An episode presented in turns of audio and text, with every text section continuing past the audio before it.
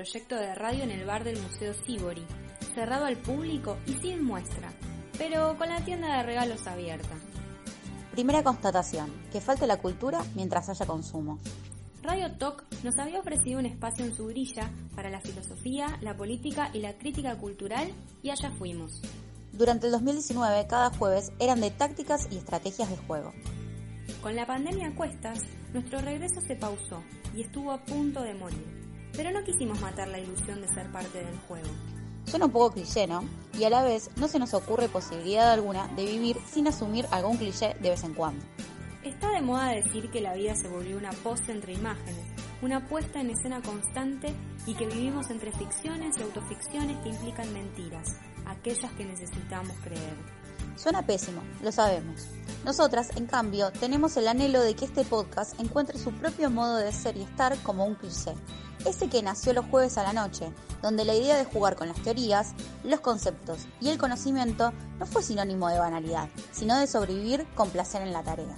Soy Ana Clara, licenciada en comunicación, profesora, tallerista y un montón de otras vocaciones, siempre en contra de la sociedad del rendimiento. Soy Melania, licenciada en Comercio Internacional, estudiante de Filosofía, Historia del Arte, fundamentalista de cursos varios, algo así como una Homo Económicos en deconstrucción. Les invitamos a pasar al próximo nivel.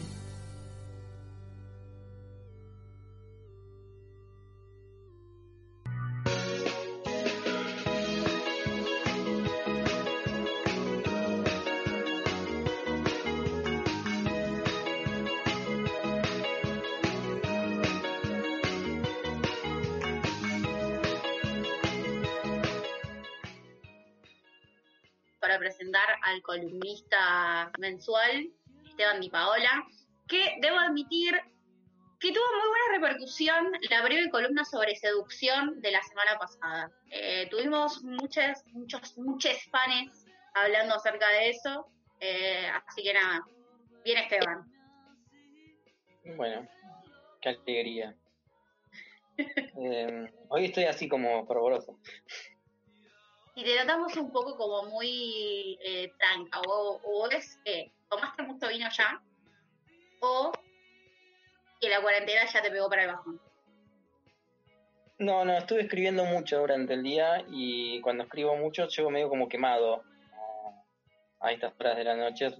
Ustedes saben que yo soy un hombre grande. Eh, entonces estoy como un poco cansado nada más. Pero es no cansado así físicamente, sino cansado de que me cuesta pensar. Un hombre grande te referís a tu grandeza intelectual, ¿no? O sea, sos un ser superior, elevado. Agarrame, agarrame el piropo, Esteban. No, se deja seducir. no, no se deja seducir, nos habla de seducción y no se deja seducir, ¿te das cuenta? Ya no soy tu alumna, Esteban. además de un hombre grande, soy un hombre difícil. Eso ya, lo saben también. Bueno, debo, de, entre tantas cosas que nos dijeron de la columna, se reían porque nosotras, eh, varias, porque éramos tres, incluyendo doble edad, te tirábamos piropos y no los agarrábamos. Y se quedaron mucho con la frase de que sos un hombre tímido. Todo el mundo dijo, es mentira que este hombre es tímido, como diciendo, yo soy tímida, o muchas decían eso. Eh, mirá, a mí me, dio mucha gracia, porque es verdad, no sos para nada tímido, Esteban. No, lo único que sí es el difícil cuando le tira, cuando tiramos piropos. Tal cual. No, tengo, tengo una, una um, historia biográfica eh, compuesta desde la timidez eh, que logro sobrellevarla bastante en la vida después. Pero soy tímido en lo esencial, eh, digamos, pero en, la superficie lo, lo logro sedimentar. No sé si está bien ahí el, verbo sedimentar, pero... Sí, sí, sí, lo, lo, entendemos. De hecho, ahí me escribió una alumna, una alumna de los talleres, eh, de, las, de personas mayores, que también se quedó muy copada con Esteban. Así que sos multietario eh, en las fans. Bueno. eh, alegría. Bueno, no se le nota mucha alegría, no importa, nosotros vamos a exprimir igualmente el cerebro, el conocimiento y la hermosa forma sintáctica que tiene Esteban de construir sus columnas. Así que vamos a cederle nomás la palabra, nos vamos a quedar acá embelesadas escuchándolo. Eh, Esteban hoy quiere hablar un poquito sobre nueva normalidad, que es algo que también estuvimos conversando en el primer programa de este año. Sí, eh, principalmente eh, sobre esta idea ¿no? de, nueva normalidad, donde todos vienen, digamos, se viene mencionando mucho desde los altoparlantes mediáticos, institucionales, como entre los que pertenecemos a, a ese mundo de la gente común, todos hablan de la nueva normalidad, ¿no? Como que la post-pandemia va a significar una nueva normalidad. Entonces, eh, me parece interesante preguntarnos qué, es eh, normalidad y qué es lo nuevo en la normalidad. Y sobre todo porque mm, a mí me hizo recordar de inmediato a ella ya célebre sentencia de, Jameson, el filósofo Frederick Jameson, eh, cuando dijo es más factible o más fácil pensar el, fin del mundo que el final del capitalismo. Eh, y a partir de, esa idea me parece que ahí está justamente, ¿no? Eh, es más factible pensar el término de la normalidad que teníamos, lo que llamábamos normal, que el final de un sistema económico como, es el capitalista. Entonces, lo que habría que preguntarnos es si, vamos a hablar de nueva normalidad, ¿qué es lo normal? Porque lo normal tiene toda una tradición en, el pensamiento y quizás es lo, más pensado eh, en la historia del pensamiento. ¿no? Si uno recuerde eh, las tradiciones de, la filosofía política, uno puede pensar eh, que la idea de soberanía y de Estado de, de Hobbes tiene que ver con la implantación justamente de algo que es lo normal, algo que nos permita salir de ese movimiento caótico que era la guerra de todo con, todos contra todos en estado de naturaleza y pasar a un estado de normalidad donde todos nos ajustamos eh, a la ley. Em, así podríamos, podríamos pensar también en el, yendo por otro polo de la filosofía, en el racionalismo de em, René Descartes, y lo normal es la posibilidad de un sujeto que tenga ideas que le permitan pensar la realidad, es decir, normalizar eh, su idea del objeto. Eh, y después tenemos, por supuesto, eh, la sociología, que es la gran disciplina que se ha encargado de pensar la normalidad, digamos. Uno mm, piensa en la sociología clásica, Durkheim, Weber, lo que hacen es pensar justamente la normalidad, digamos, cómo funciona la normalidad. Si uno tuviera que decir, bueno, ¿qué, es lo que hizo Durkheim? Es, bueno, pensó cómo funciona la normalidad. Eh, y a partir de una distinción fundamental para pensar la normalidad, que es lo normal y lo patológico, ¿no? la contraposición de, lo normal con lo patológico.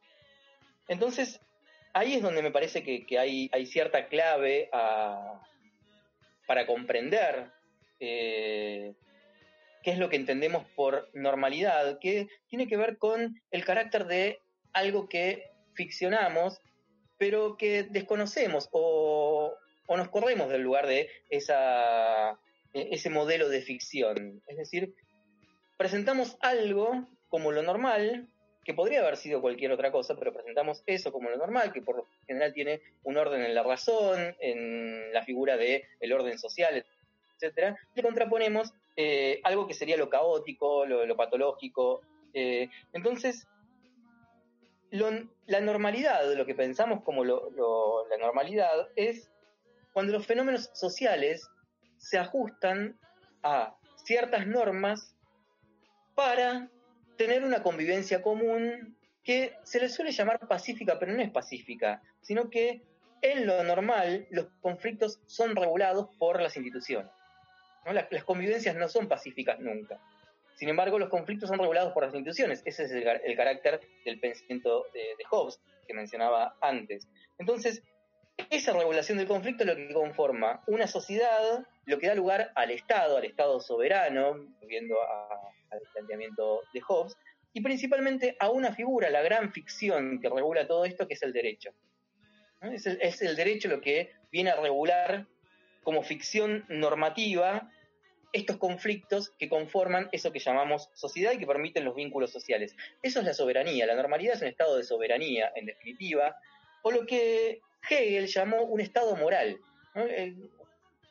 Hegel fue también uno de los grandes pensadores de la normalidad y pensó todo un sistema de que él llamaba sistema de la eticidad. El sistema de la eticidad es justamente esto, un orden moral que regula las instancias conflictivas de la vida. un movimiento dialéctico podríamos pensarlo con Hegel. Ahora bien, ¿a qué estamos llamando nueva normalidad? Digamos, eh, si lo normal es una regulación de los conflictos a partir de una ley, la, noción de nueva normalidad mantiene esta dimensión, mantiene esta posibilidad. Sin embargo, en la, llamada vieja normalidad, si lo pudiéramos llamar así, todavía se pensaba un individuo que tiene intereses personales, por supuesto, todos los individuos tienen intereses personales, pero que es capaz de someter sus intereses personales a tener un interés mayor, que es el bienestar común, poder convivir en una sociedad a partir de obtener una serie de beneficios. Ese es el individuo del pensamiento clásico de la normalidad. Ahora, ¿qué pasa con las transformaciones del capitalismo que nos permiten pensar una nueva normalidad? El capitalismo a partir de los años 60, 70 tiene una transformación en su modelo de acumulación. Esto lo ha estudiado también Jameson, que lo mencioné, como otro filósofo como David Harvey y muchísimos filósofos, digamos casi todos los eh, economistas, pensadores contemporáneos, sociólogos, filósofos han pensado esto. Eh, más acá en el tiempo, pensadores como Tony Negri, Bifo Berardi, etcétera, pero que es el traspaso un modelo de acumulación que se basaba en el trabajo, en la sociedad industrial, eh, a un modelo, o sea, de un modelo productivo de acumulación a un modelo especulativo que es el de el capitalismo financiero, propiamente dicho, donde el capital puede incluso prescindir de la fuerza de trabajo para producir valor, que es lo, realmente eh, llamativo y hasta catastrófico para nuestro lugar como individuos eh, esta situación. Entonces, las sociedades tienen un... Creo que quedó trabado Esteban. Una conversión. ¿Estoy? ¿Volví? Ahora sí, ahora sí, volviste, volviste. Bueno, eh, decía que eh, retomo con la idea de que estas sociedades capitalistas del capitalismo financiero tienen una conversión hacia el individualismo que dan cuenta de un individuo que ya no tiene su, eh, digamos, la, creencia o el interés común, digamos, el interés en satisfacer necesidades comunes eh, y por eso cede su interés personal, sino que es un individuo, lo podemos ver en múltiples discursos que aparecen, inclusive en manifestaciones en el último tiempo aquí en Argentina, pero en cualquier otra parte del mundo, es un individuo que valora las condiciones de vida a partir de sus exclusivos intereses personales. Eso es propio de las transformaciones de la sociedad, digamos, no podemos caerle simplemente a ese individuo, ¿no? Tenemos que pensar las transformaciones de esa sociedad y que inclusive es pregonado desde eh, más allá de las ideologías, las posiciones políticas, etcétera, eh, desde, las propias, los propios lugares institucionales, ¿no? Cuando eh, desde el propio gobierno se apela a la responsabilidad individual, justamente se está apelando a un individuo que debe decidir por sí mismo.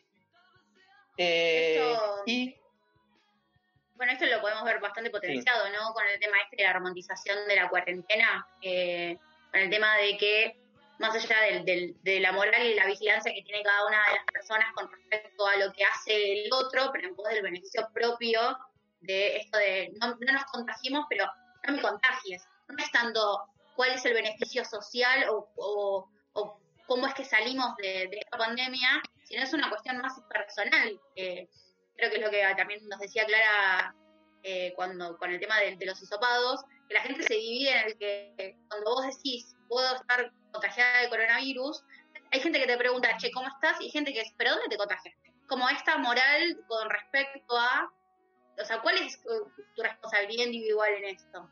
Eh, nada, creo que lo podemos también pensar desde ese punto de vista, ¿no? Como el, el, excesivo de individualidad en cómo se trata también el tema de, un virus que, debería ser también de responsabilidad social, eh, más allá de lo que hacemos nosotros. Y que creo que, como dice Esteban, en realidad esa idea del control sobre el otro está inoculada desde el poder y desde el Estado, que eso es lo que me parece más grave.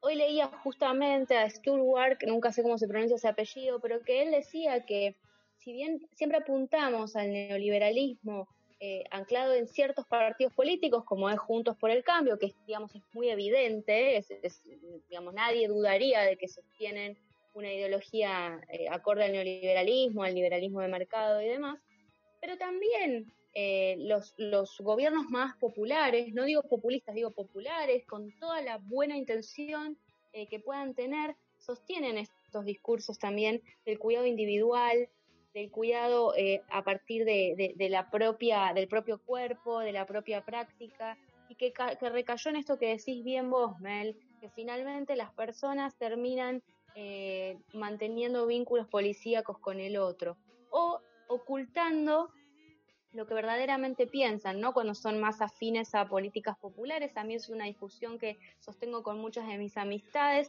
la cuestión de sostener lo que dice el gobierno respecto del cuidado de la cuarentena, pero en realidad estar haciendo por debajo otra cosa. Entonces, ¿dónde está la distinción con el anticuarentena, no? Como se dice, los anticuarentena del obelisco. Bueno, en que uno es, por así decirlo, más transparente con su discurso y su práctica, y el otro de alguna forma dice una cosa y la niega en los hechos.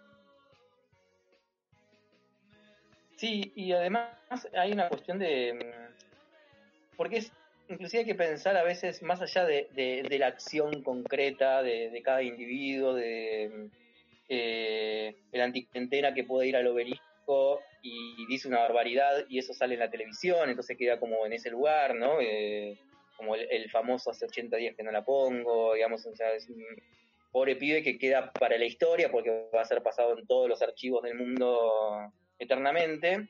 Eh, y también puede existir, ¿no? Esto que, que, decía Ana Clara, de mm, alguien que sin ese lugar de exposición puede tener actitudes también o actividades que están por fuera del aislamiento obligatorio.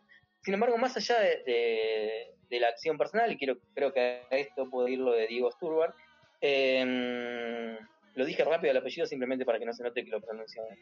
Em, pero mm, eh, digamos, una, una lógica de, producción de las subjetividades que más allá de la posición ideológica, la circunstancia social o política en la que cada sujeto se encuentre, uno está inmerso en esas producciones eh, de subjetividades, digamos, Y, no solamente por la apelación inclusive desde el gobierno a la responsabilidad individual. Cuando comenzó la pandemia, eh, recuerdo que desde el gobierno se decía, eh, se, hacía mucho, se ponía mucho énfasis en esto de eh, se prioriza la salud por sobre la economía, ¿no? Lo, primero que había para pensar ahí es a quién se le ocurre creer, digamos, solamente, digamos, desde una lógica neoliberal podría creerse, ¿no? Que, el cuerpo, eh, digamos, el cuerpo como salud está separado del cuerpo como ser económico en una sociedad como la capitalista. Sin embargo, obviamente yo entiendo la buena intención del gobierno o del presidente cuando dice eso. Sin embargo, no deja de ser un discurso muy propio de las lógicas neoliberales de producción de subjetividad. Esto que decía antes, ¿no? De pensar en un capitalismo que puede prescindir del cuerpo del sujeto. Entonces, bueno, mantener con vida a un sujeto eh, y que no, es prioritario la economía, es porque el capitalismo puede sobrevivir. El capitalismo puede o sea, es muy difícil, como decía Jameson, pensar ese final del capitalismo. Eh, ahí está la cuestión de la nueva normalidad, que es algo que en realidad es una normalidad que ya estaba, que ahora se nos pone en evidencia que con algunos aspectos del engranaje de su funcionamiento. Sí, yo no sé si, si podría sostener que el capitalismo puede sobrevivir sin nuestros cuerpos, tiendo a pensar que eso es lo que verdaderamente piensan y suponen, eh, desde el poder, por así decirlo. No, creo que haya un, grupo, una mesa chica de capitalistas craneando esto, creo que tiene más que ver con el devenir de la historia, que esto es así. Pero no, pero no sé si es una cuestión de que me niego a, asumir que esto es así o, que verdaderamente tengo la, la, intuición de que puede ser eh, que no sea de esta manera. Pero entiendo a lo que apuntas y de hecho creo que el Estado, cuando hace esa separación tan tajante entre, bueno, si tengo que elegir entre salud y economía, me quedo con la salud, está cayendo en una tensión irresoluble. Es decir, no, eso, esto no se puede de ninguna forma resolver, como cuando hablan de situaciones particulares. Es muy difícil que el Estado pueda resolver situaciones particulares. Eh, esta cosa de estar escribiéndole tweets al presidente para que me resuelva la situación de circulación, la situación de la muerte de un familiar. Digo, lamentablemente, si bien en general tendemos a creer que el Estado tiene un rol más benevolente y democrático en las sociedades, bueno, sí, en ciertos momentos lo tiene. En otros momentos, lamentablemente, tiene que hacer oídos sordos, vista, vista cegada frente a ciertas situaciones y es irresoluble, lo particular con lo general. Me parece que también un poco pasa por ahí y también tener en cuenta que cuando uno, o sea, esto, ¿no? Que cuando se tomó la decisión de poner por encima lo que ellos dicen la salud por sobre la economía, no dejó de ser una, una decisión pura y exclusivamente económica también. Porque, o sea, todo eso trajo un devenir en, en, toda la estructura financiera, un tema sobre el gasto público, toda una marginalización también de ciertos sectores eh, que bien o mal tienen que seguir trabajando que también vieron afectadas sus economías diarias. O sea, no dejó también de ser una decisión económica. Más allá de que eh, el, motivo por el cual se toma para poner eh, en eje el concepto de la vida, pero no dejó de, ser también justamente algo que, conllevó a, tener eh, un impacto puro y exclusivamente sobre la economía de muchas de las personas que están inmersas en el sistema y lo que venimos hablando también, cómo eh, también el capitalismo se agarra de esto, de poner encima eh, a la salud para terminar de desarrollar ciertos negocios, como puede ser la, y cómo para terminar de precarizar eh, ciertos estadios de la economía, ciertos niveles del mercado laboral, como todo termina influyendo en el, en el accionar de lo que es el sistema. Sí, igual ahí me parece que mm, digamos, la, decisión política del gobierno mm,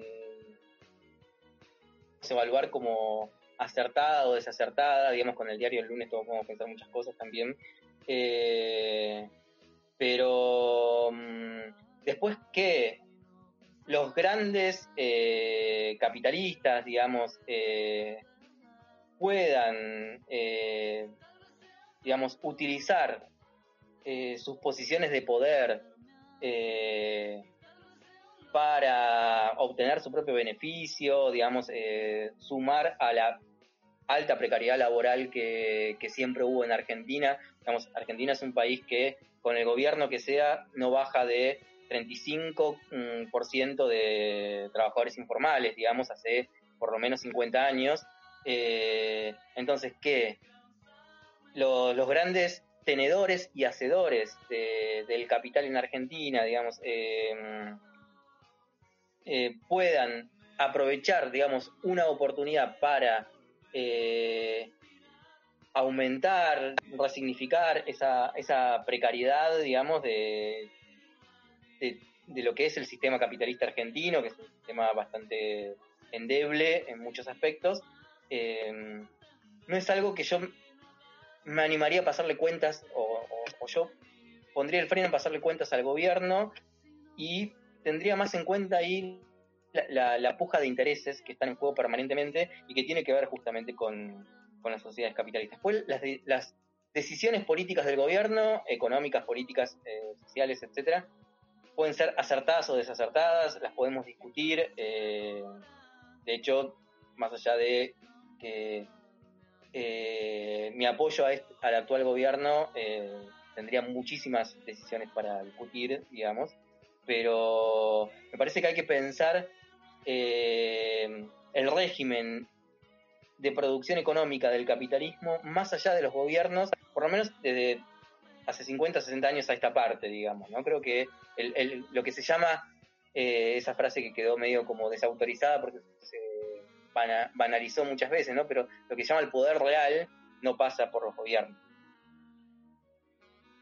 No, sin duda, y creo que, a ver, quiero dejar en claro algo, yo también apoyo a este gobierno, eh, creo, no sé, Mel, que, que, vos también le has dado tu apoyo. Eh, en sí, sí, o sea, mismo también muchas de las decisiones con respecto a la cuarentena las apoyo y las voy a seguir apoyando, pero es como venimos diciendo, hay todo, toda una capa de, precarización que ya venía desde antes, hay un montón de situaciones que ya se venían de antes, y esta nueva normalidad no es algo que, que vino a suceder de un día para el otro. Hay cosas que, se intensificaron. Sí, sin duda, pero además creo que es importante lo que dice Esteban respecto del régimen de acumulación flexible. Creo que es algo que excede a, lo que, digamos, puede plantear o permitir o permitirse un gobierno de turno, por más popular que sea. Incluso hay, me parece que hay palabras, hay discursos, hay prácticas y hay idearios que se cuelan en esas políticas públicas eh, sin que se den cuenta, porque, digamos, el aparato discursivo de los gobiernos populares es antineoliberal, es decir, en las palabras, en el discurso, en los términos, en muchos conceptos, se plantean como antineoliberales. Pero digo, esto es como cuando uno plantea qué dijo el autor sobre su obra. Bueno, me puede dar un indicio de algo para entrarle al análisis de la obra, pero después en los hechos lo que uno analiza es la obra. Bueno, esto es lo mismo, lo que uno en los hechos analiza finalmente es la política pública, es a quién se dirigió, es cuál es el resultado que se obtuvo con ella.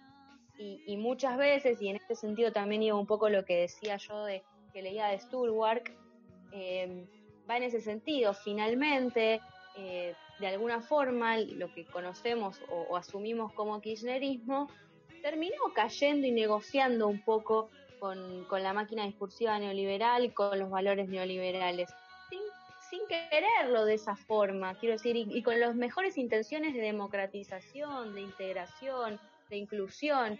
Pero bueno, es muy difícil cuando el régimen te excede y cuando, y estoy totalmente de acuerdo, no, el que, los que definen finalmente nuestros futuros no son el, el poder eh, político sencillamente. Me parece que pasa justamente por el poder económico y algo que nos excede por mucho, como región diría yo directamente. Sí, estoy totalmente de acuerdo con, con Ana Clara, digamos,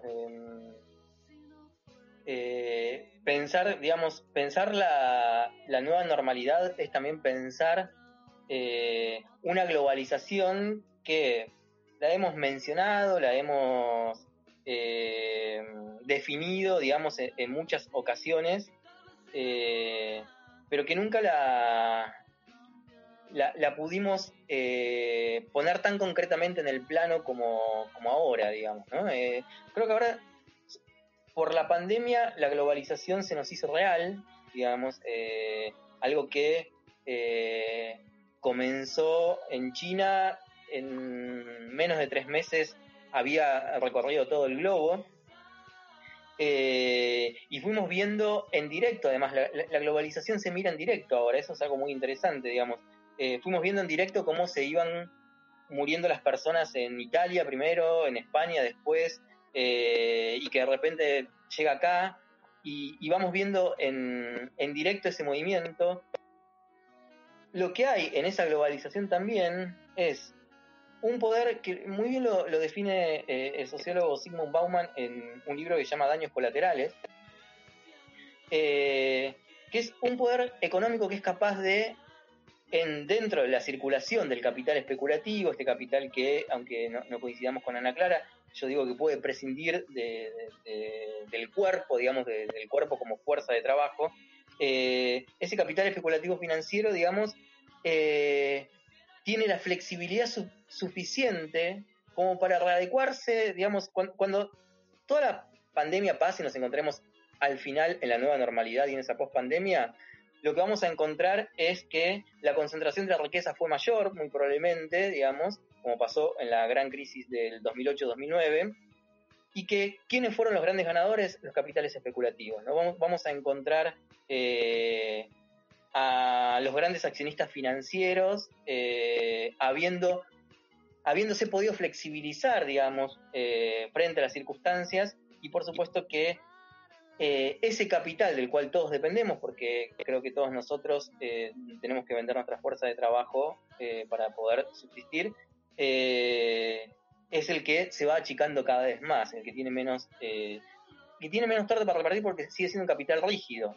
¿no?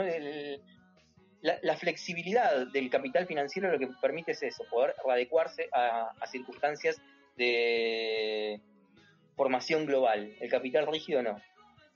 No, y aparte teniendo en cuenta esto también es como hoy en día a nivel discursivo está muy en tela de juicio el tema de, si el dólar debe ser la, moneda que se, que se siga manteniendo como referente mundial y están como también en una, puja bastante fuerte las diferentes potencias con respecto de cuál va a ser la nueva, la nueva moneda de acumulación.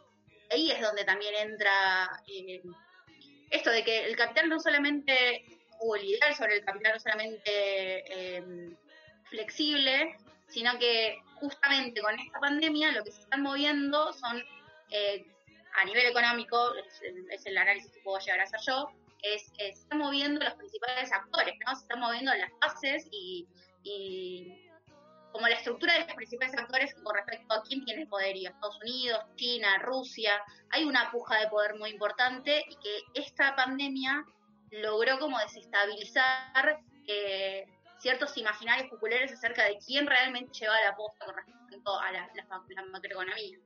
Y por eso también este tema de si hoy en día conviene eh, ahorrar en oro en dólar, en criptomoneda, hay como toda una, una pelea discursiva con respecto a eso.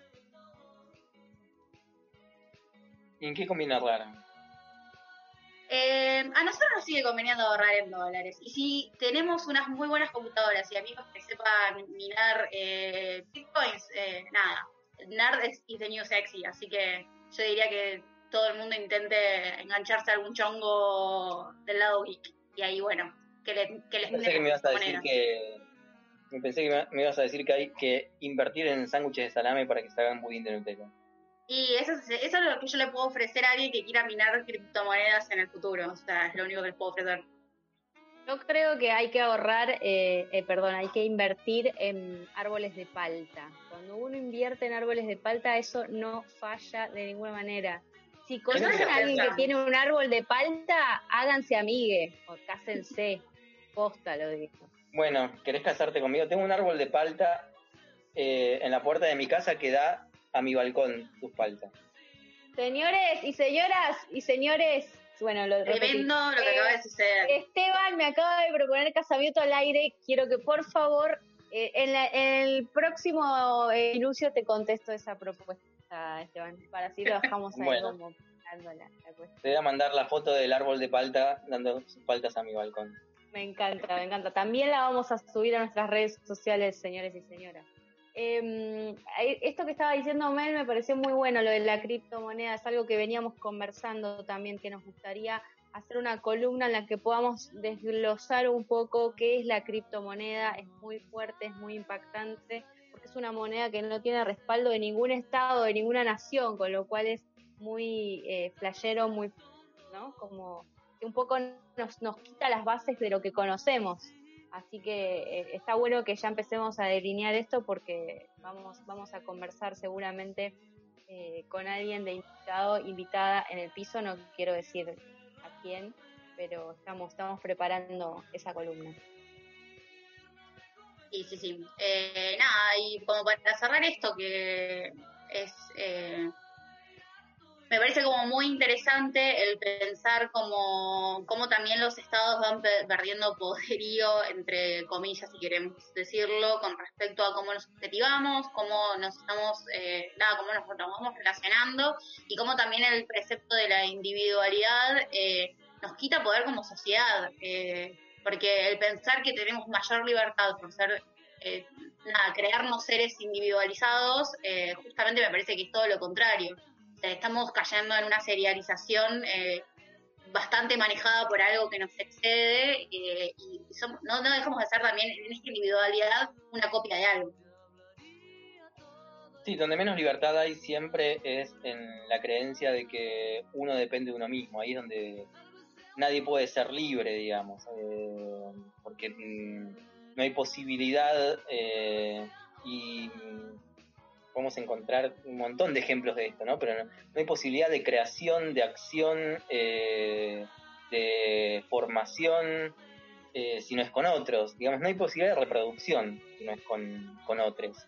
Eh, entonces, aquel que cree que la libertad está en sí mismo eh, se está autoacuartelando, lo que quieran llamar, pero no, hay, no hay nada de, posibilidad de, acción ahí. La libertad sin, posibilidad de acción no, es libertad, es, es la inercia.